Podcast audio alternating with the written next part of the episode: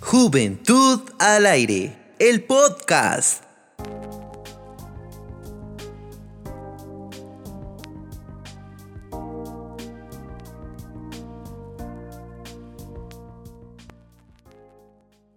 Hola, bienvenidos a este podcast llamado Juventud al Aire. Este es un proyecto de Asociación Comunicares con el apoyo de American Friends Service Committee. Mi nombre es Lulu y pues eh, no, no estoy sola, no vamos a platicar solitos. Eh, están acá mis compañeros de, Juventud al Aire, pero antes, para conocernos mejor, les quiero hacer una pregunta. Eh, ¿Ustedes son Team Pizza Hawaiana o Team No Pizza Hawaiana? Uf. Uh, esa está dura. Eh, bueno, ¿qué tal a todos? Espero que estén muy, muy bien. Hoy nos lo vamos a pasar muy bien todos juntos. Eh, espero no, no levantar polémica ahí, pero la verdad es que soy team pizza hawaiana. Sí me gusta, lo siento, pero sí me gusta. Y yo soy Rubio Ortega, también los voy a estar acompañando junto con Lulu y ahí con mi compañero que ya va a dar su voto. Team hawaiana o no hawaiana. Hola, hola, gusto estar conversando con ustedes nuevamente y es un gusto que nos estén acompañando en este podcast y en este video donde van a poder conocer mucho, mucho sobre un tema que les tenemos bastante preparado por ahí. Y mi nombre es Juan Carlos Solano y es un gusto y una alegría estar acompañándolos, como ya lo dije. Y yo soy Team Hawaiana, definitivamente me eh, encanta la pizza con piña. Yo no sé por qué hay personas que no les gusta, es de lo más delicioso que es puede Es una combinación tan buena, ajá. no, no entiendo, no entiendo la verdad, pero bueno, ya son cosas y misterios de la vida que nunca sabremos qué, qué ocurrió ahí. Ese misterio será episodio. Sí, será otro tema, pero hoy, hoy queremos hablarles sobre una cosa, hoy queremos hablarles sobre la información y el poder. Vamos a estar hablando sobre la información y también desinformación que se ha dado en este tiempo de pandemia que estamos pasando no solo aquí en Guatemala, sino en todo el mundo y que ha afectado la normalidad de todos. Ha afectado la vida cotidiana de todos y lamentablemente ha afectado eh, en vidas también al mundo. Entonces, de eso estaremos platicando a lo largo de este podcast. Exacto, y es que la verdad es de que en este momento todos, tanto jóvenes, hasta los niños, personas, en todos los entornos nos estamos viendo tan atacados por tanta información con respecto a este tema que a veces, no sé si les pasa a ustedes, pero es un poquito complicado como diferir entre, ¿será que esta información es verídica? ¿Será que es confiable? ¿Será que no? Entonces creo que a veces es como que tanto, tanto, tanta información que tenemos que a veces como que se nos olvida ir haciendo como que ese filtro para ir viendo para dónde vamos, me creo esto, no me la creo. Sí, es que creo que todos tomamos un rol al principio donde todos queríamos estar enterados, pues, pero eh, no había como lo que decir Ruby, no había un filtro de qué información era verídica o cuál no. Pero, o sea, yo les quiero preguntar a ustedes, al inicio de todo esto, ¿dónde estaban ustedes? O sea, ¿qué pasó al inicio de todo esto? Bueno, yo me recuerdo que poco a poco iba entrando información de que este virus estaba afectando a mucha gente en el continente asiático. Pero no había como mayor información al respecto. Sin embargo, se empecé a notar que muchas personas como que entraban en pánico, ¿verdad? Y, y lo noté más cuando las personas abordaron todas las ventas y abarrotaron el papel higiénico. Entonces ahí fue como, wow, ¿qué está pasando? O sea, yo nunca en la vida había vivido algo así. Yo sé que ustedes tampoco. Quizás nuestras generaciones anteriores sí, pero yo, para mí fue sorprendente ver cómo las personas acaparaban cosas. Y mm, al principio fue así como, ¿será que va a llegar a Guatemala? ¿Será que no? Entonces no no tenía como, como algo sólido para poder decir si nos va a afectar. Y pues la verdad es que al final sí nos afectó. Yo me acuerdo que una, un día en que caí en cuenta en que de verdad este virus iba a afectar nuestro país, fue cuando empecé a ver a personas con mascarillas y todo el mundo empezó a acaparar mascarillas también. ustedes lo, han, lo habrán notado también eh, dentro de su entorno y pues las mascarillas se agotaron en, un momento. Entonces, eso fue así como, vamos a investigar sobre esto, a ver qué tanto puede afectar. Y pues en ese momento no logré encontrar mucha información. Y, y la que encontré era así como, el mundo se va a acabar, el apocalipsis zombie. Entonces, todo eso.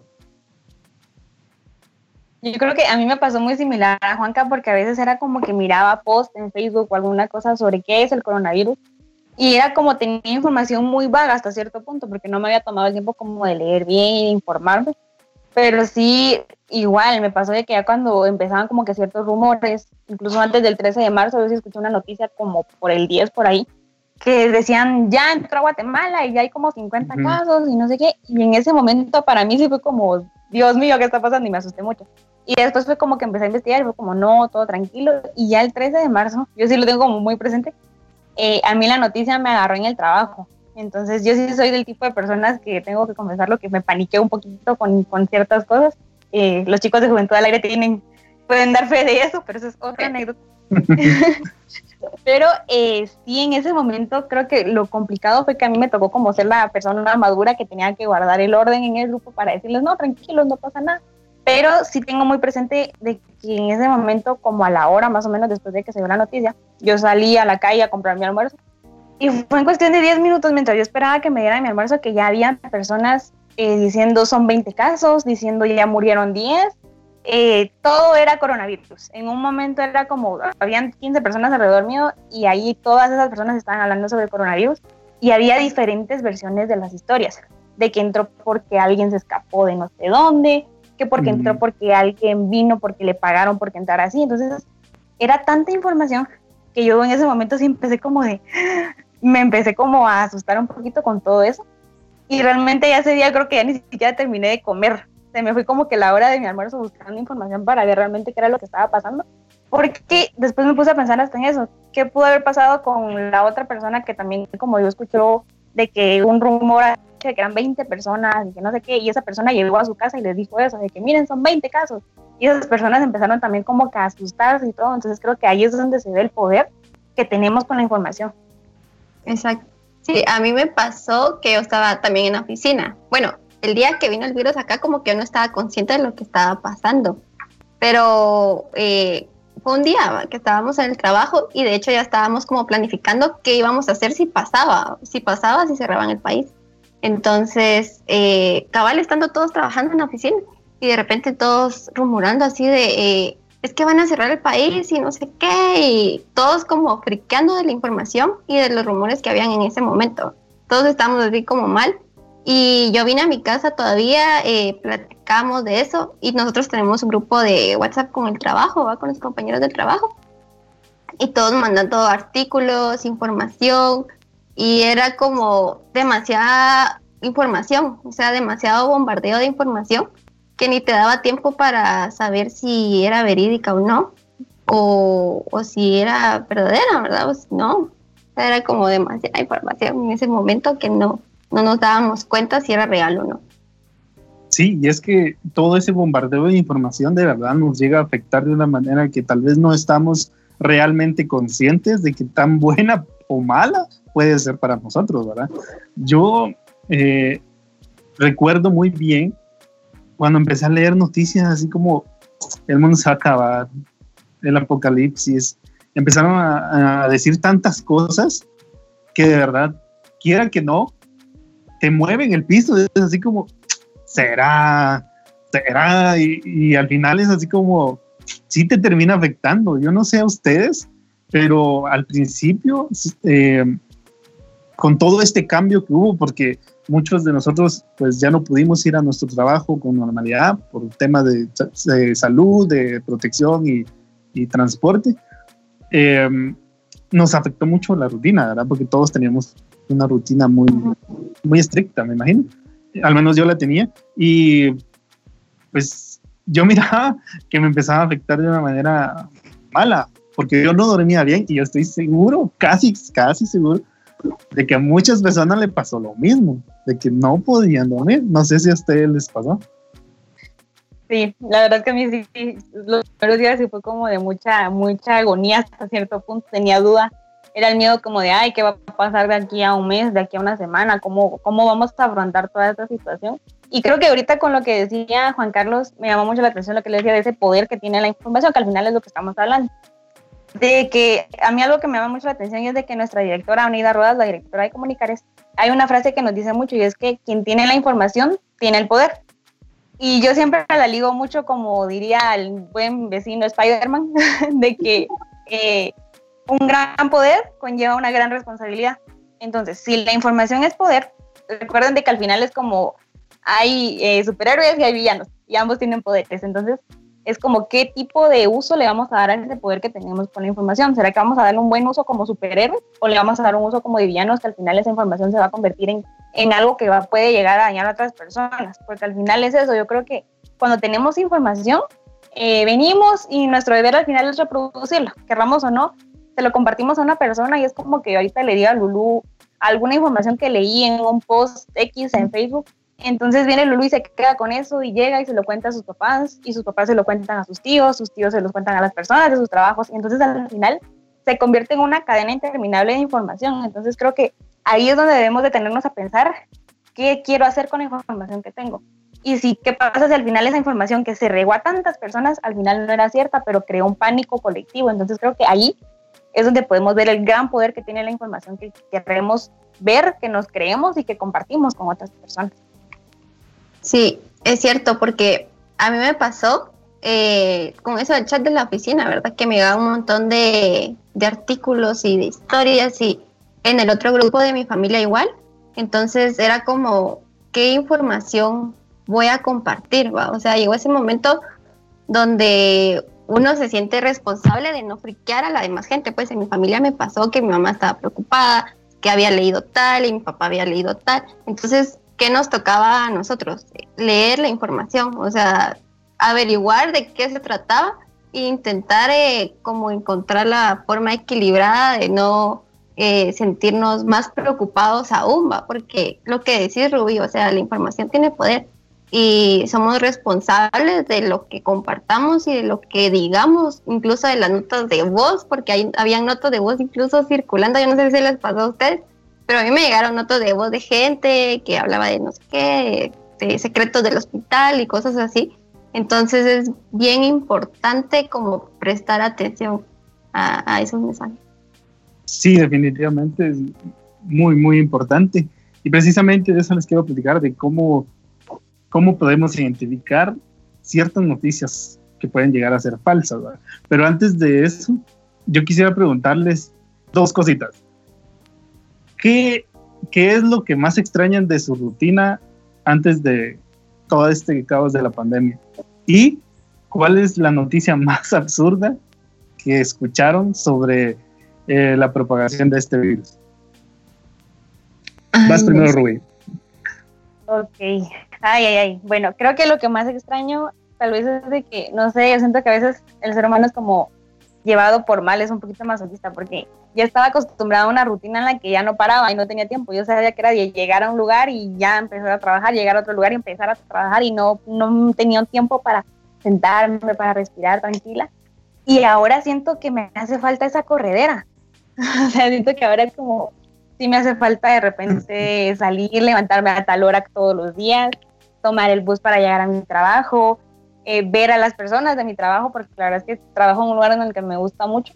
Entonces creo que en ese aspecto sí eh, extraño mucho eso. Yo soy el tipo de persona de que yo disfruto mucho la convivencia con otras personas. Y el hecho de no poder ni siquiera abrazar a alguien sí me está costando demasiado. Los primeros días incluso con mi familia era como aquello de eh, el impulso por quererlos abrazar y no poder, y a la fecha me cuesta. Exacto, a la fecha todavía me cuesta. De repente me toca salir por trabajo o algo y cuando veo a mis compañeras, sí es como que el impulso natural de Rubí es venir y abrazarlas. Y después es como, no, no se puede. Entonces, en ese aspecto creo que tal vez eso es lo que más extraño. Y Extrañas tus 20 trabajos. Sí, extraño estar corriendo de un lado para otro. Y, la noticia más absurda, ay, creo que tal vez fue igual, fue el primer día, el, el, el 13 de marzo, el día en el que esto entró.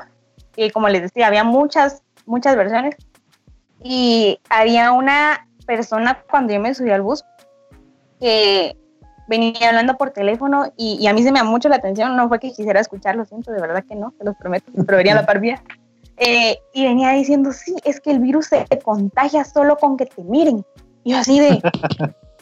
o sea, me, sorprendió un montón porque ella estaba hablando con una seguridad, porque estaba hablando por, con teléfono y era como, sí, es que no, es que ahorita por eso es de que no hay que salir, porque si te miran, ya estás contagiado. Y a mí se me dejó como, no, creo que eso fue la más, la más rara. Señora. Ay, no.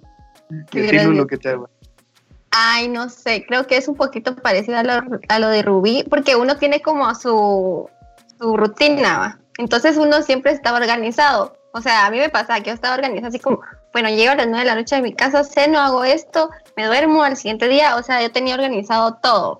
Y ahora es como, como que hasta uno se pone un poquito flojo. No sé si a ustedes les pasa, pero así como de, bueno, y ahora eh, ¿a qué hora hago esto y esto? Entonces, a mí se me ha complicado un montón la organización. O sea, extraño que mi día sea organizado. O sea, sí lo puedo organizar, pero siento que eso me ayudaba, ¿va? O sea, los tiempos. O sea, tener cada tiempo para cada cosa. Pero ya no. El horario, dices tú. El horario, sí, el horario de cada cosa, porque era así como, bueno, ahorita voy a hacer lo de la U, aquí lo del trabajo, pero ahora que estoy en mi casa es como, sigo de largo del trabajo y después termino bien tarde lo de la U y me pasa así. de las historias más extrañas, fue una, una cadena de esas que mandan por WhatsApp, de que, ah, no, no fue una cadena, fue una llamada, fue una llamada, que mi mamá me contó que le contaron, así una cadenita. y, que estaban diciendo de que nos habían encerrado a todos en, nuestras casas porque iban a poner tecnología no sé qué en, los postes y que nos iban a insertar un chip. Entonces que nos iban a controlados y en verdad la gente se lo estaba creyendo. O sea, la verdad la gente de ese lugar, porque era eh, en un lugar así pequeño, se lo estaban creyendo. Y iba así como, qué, qué loco. O sea, que también qué preocupante, pues, que, se lo estaban creyendo. Sí, me imagino. Muchas películas de ciencia ficción.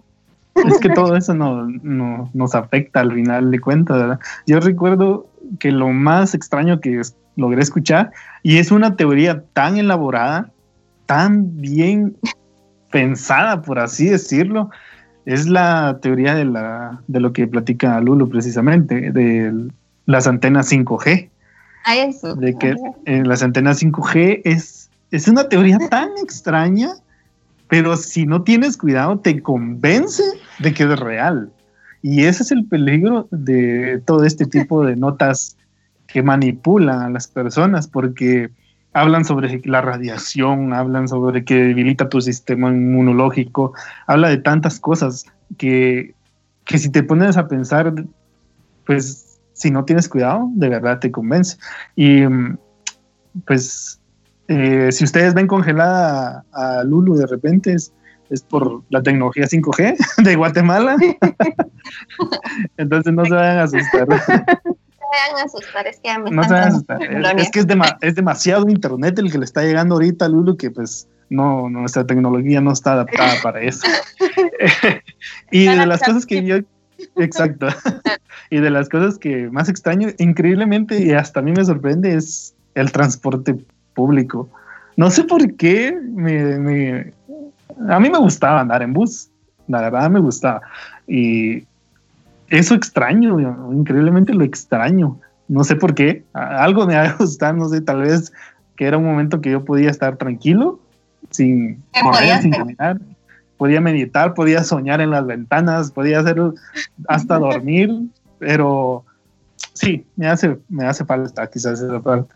Y bueno, de lo que quería llegar a esto es que miren, hay tantas cosas y tanta información que te llega que hay que aprender a diferenciar las noticias falsas.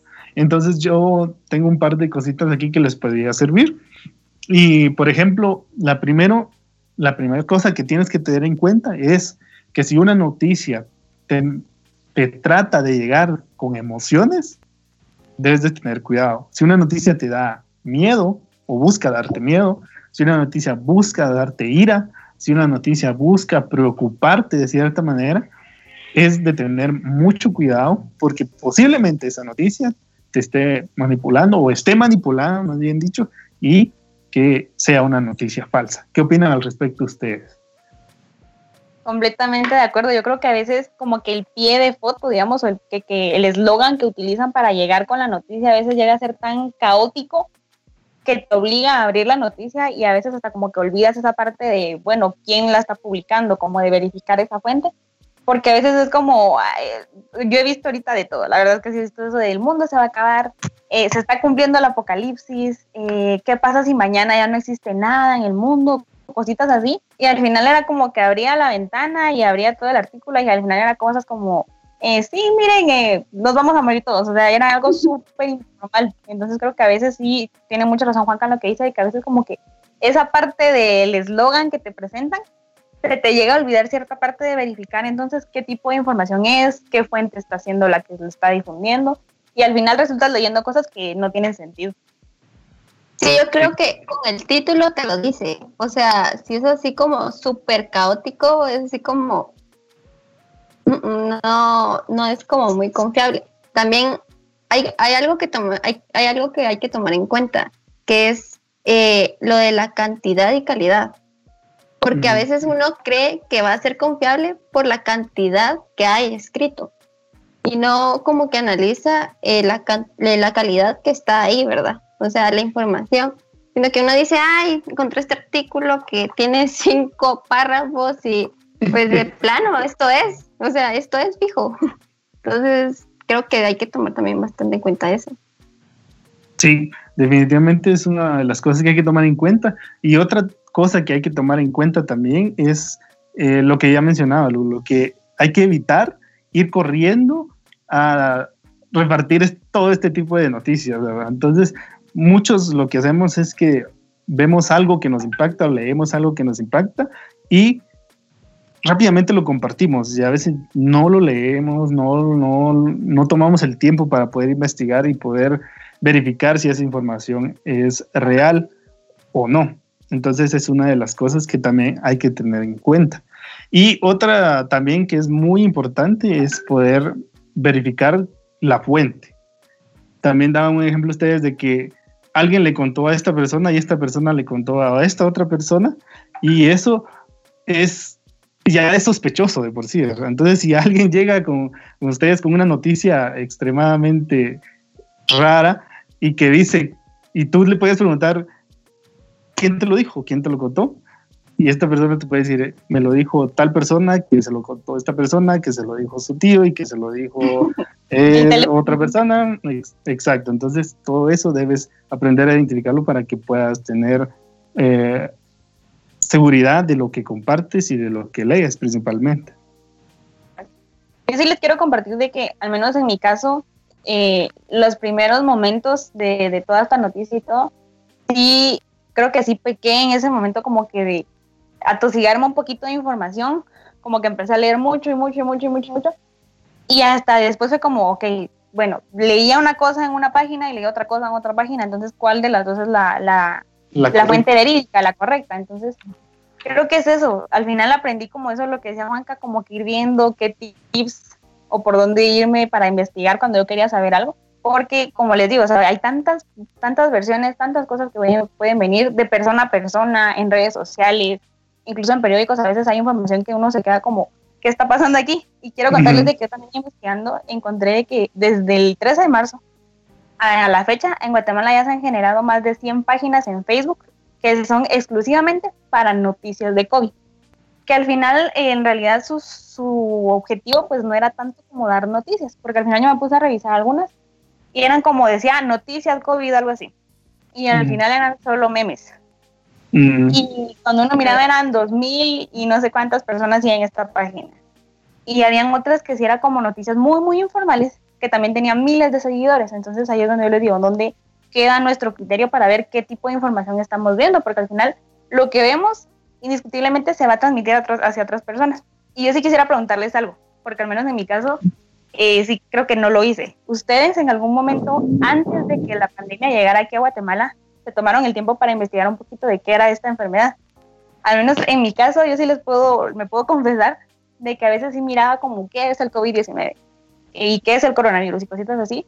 Y a veces sí lo miraba, pero no investigué a profundidad hasta el momento en el que yo me di cuenta de que, bueno, ya es mi realidad y lo estoy viendo frente a frente. Creo que en ese momento, eh, antes de que llegara aquí a Guatemala, sí estaba un poquito como, no creo que llegue. Y no, no me tomé el tiempo para informarme antes de que ustedes sí lo hicieron en algún momento. Pues yo, da, perdón, dale. pues yo, eh, la verdad que no. O sea, yo estaba en negación, así sinceramente, yo estaba en negación de que no. O sea, yo lo miraba muy lejano, la verdad. Y, pero sí hablábamos, comentábamos mucho en el trabajo. Entonces, como que eh, por escucharlos a ellos medio que me enteraba de cosas, pero no investigué hasta que yo me di cuenta que, o sea, hasta que yo estaba aquí en mi casa y eh, habían cerrado el país. O sea, hasta ese momento yo me sentí investigué de verdad. Sí, precisamente a mí también me pasó exactamente lo mismo. Yo no creía o no estaba seguro si de verdad iba a entrar a Guatemala, pero cuando ya era una realidad, pues me puse a investigar más y fue donde me di cuenta de muchas cosas que decían que estaban mal, ¿verdad? Y que y estaba seguro de que iba a confundir a muchas personas, incluida a mi propia familia. Y así fue. Mi familia empezó a compartir muchas cosas y empezó a decir tantas cosas. Eh, ustedes no me dejarán negar, estoy seguro que sus mamás, tanto como la mía, eh, empezaron a ver remedios caseros y empezaron a leer o a compartir sobre eso, que hay que hacer gágaras con agua de sal cada dos horas, que hay que quemar eucalipto, que hay que hacer tantas cosas. Y, y pues era el momento de, de, tener esa responsabilidad de decirle, mire, esto no, no está comprobado científicamente, no hay pruebas de que ayude, o que evite el contagio de este virus. Entonces, eh, es de corroborar información y es de siempre estar atento a toda la nueva actualización de datos que vayan surgiendo. ¿verdad? Y precisamente una de las cosas que, que me ayudó mucho es eh, casi todas las notas o la, mayor de, la mayoría de las notas traen quién lo dijo, quién lo hizo, qué organización dice. Entonces, una cosa muy importante que debemos aprender a hacer es em, verificar en fuentes oficiales. Si un comunicado dice el gobierno de Guatemala va a cerrar el país de, 20 días, tenemos que ir aprender a verificar en las fuentes oficiales. Vamos a la página oficial del gobierno de Guatemala, vamos al perfil oficial del presidente, vamos, buscamos en todas las fuentes oficiales para poder corroborar esa información. Y si no está ahí, puede ser que sea falso, ¿no? Exacto.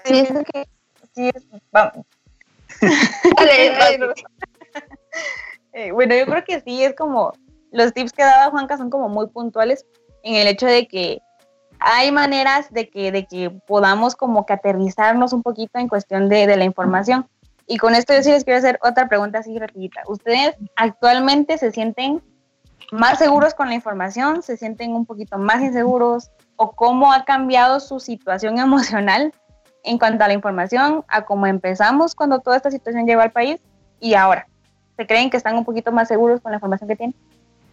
Pues yo siento que uno va aprendiendo de, la, de las experiencias porque al principio, como ya lo hemos hablado, pues había demasiada información. Ahorita ya se ha reducido un poco y hemos, o sea, yo he ya encontrado la manera como de, decir, bueno, esto sí es cierto, esto no, esto no, esto sí, y encontrar la manera como también de trasladar la información a nuestros familiares, como platicarlo de buena manera. Entonces, yo la verdad me siento como un poquito más segura de que eh, no me voy a creer cualquier cosa. Obviamente la información falsa siempre va a haber, pero creo que ya eh, uno con el tiempo va aprendiendo de eso. Sí, definitivamente creo que es una construcción que uno mismo debe ir haciendo día tras día, porque pues todo, no sabemos muchas cosas, ¿verdad? Y no podemos estar seguros de muchísimas cosas. Lo que yo he aprendido es que eh, desconfío, desconfío de cualquier cosa que me presenten, de cualquier cosa que me eh, muestren, que cualquier nota que me llegue, aprendí a desconfiar porque eh, cometía mucho ese error de compartir, compartir, compartir y no verificar si de verdad es cierto o no lo que se decía dentro de esa nota, de esa noticia o ese video. Y pues todos estos tips que ya les platicaba me han servido para poder ir como ser más responsable en ese sentido. Y todos esos tips para el que esté interesado, ¿dónde los puede leer con más tranquilidad? Es los los, eh, los saqué de la página de Deutsche Welle Academy. Entonces, ahí pueden encontrar muchísima información al respecto de cómo verificar noticias falsas. Y creo que definitivamente todo esto nos ha cambiado, todo esto ha transformado el país y no solo el país, ha transformado al mundo entero. Y estoy seguro de que ya no va a volver a ser el mismo mundo que ya conocíamos, nuestra misma realidad, y por eso mismo es que nosotros también debemos evolucionar con respecto a eso, porque aunque las redes sociales son necesarias hoy en día, también son muy peligrosas en ese sentido. Entonces hay que ser muy responsables en qué compartimos, qué leemos y todo eso nos va a ayudar a, a tener una mejor información y sobre todo poder ayudar a nuestro alrededor también. Exacto, muy bien Juan, la verdad sí, siento que es es eso, al final, eh, por eso era de que nos enfocábamos tanto como que en el poder de la información, que al final nosotros también somos gente de poder con la información que tenemos, con cómo vamos a transmitir la información que tenemos a otras personas y qué tipo de información le vamos a dar a otros. Sí, la verdad es que eso es lo, es lo que debemos hacer. Y pues, ¿qué creen? Ya estamos llegando al final de este podcast. Aunque ustedes no lo crean, el tiempo se ve rapidísimo. Así que, eh, no sé, algo que quisieran compartir ya para terminar. Pues yo quisiera decir e invitar a los que nos están escuchando a que pues sean más conscientes y más responsables con la información, a que apoyen a sus papás. En mi caso, en mi familia nos ha pasado, somos tres eh, hijos, ¿verdad? Entonces, eh, ayudamos a nuestros papás a que la información que lean sea verídica, ayudarlos a investigar, no decirles, no, esto no es, sino decir, bueno, miremos, pensémoslo, que leamos, investigamos más y que pues seamos muy responsables porque tenemos el poder en nuestras manos en nuestras redes sociales. Definitivamente creo que eh, hay una parte de la población que es vulnerable a este tipo de información y pues yo lo he notado con mis papás, o sea, mis papás eh, toda la información que les llega no la asimilan como deberían ser. Incluso unos amigos de mi misma edad o más jóvenes tampoco asimilan la información como deberían ser. Entonces, no es un problema de edades, sino es un problema de, sociedad como tal, porque no estamos acostumbrados a verificar nada, nos quedamos con lo primero que nos llega y ya. Entonces, es, esto es una invitación a que cada uno de nosotros transformemos eso y podamos aprender a ser responsables con la información que nos llega y, y a la hora de compartirla. Exacto, yo me quedo con algo que decía eh, Juan Carlos de que era desconfianza, en un buen sentido, de que no todo lo primero que llega a nosotros sea esto es y esto sí se queda, sino que tenemos que siempre buscar la manera de verificar, de, de investigar un poquito más a fondo, porque eso nos va a dar cierta seguridad a nosotros y a todas las demás personas. Y bueno, a todas las personas que se tomaron el tiempo para poder vernos en este podcast, para los que nos están escuchando, pues esperamos de que estos tips y toda esta información les haya ayudado mucho y que ustedes hayan despertado ese chip para que quieran seguir investigando y seguir buscando mucho más para poder tener ese poder de información en sus manos y darle un buen uso a esto. Les recordamos de que este podcast es de Juventud al Aire, es un programa que tenemos gracias al apoyo de Comunicares y de American Friends Service Committee. Así que muchas gracias por habernos sintonizado y escuchado y espero que la pasen muy bien y que sigan informándose correctamente. Adiós y síganos escuchando en nuestros próximos podcasts. Adiós.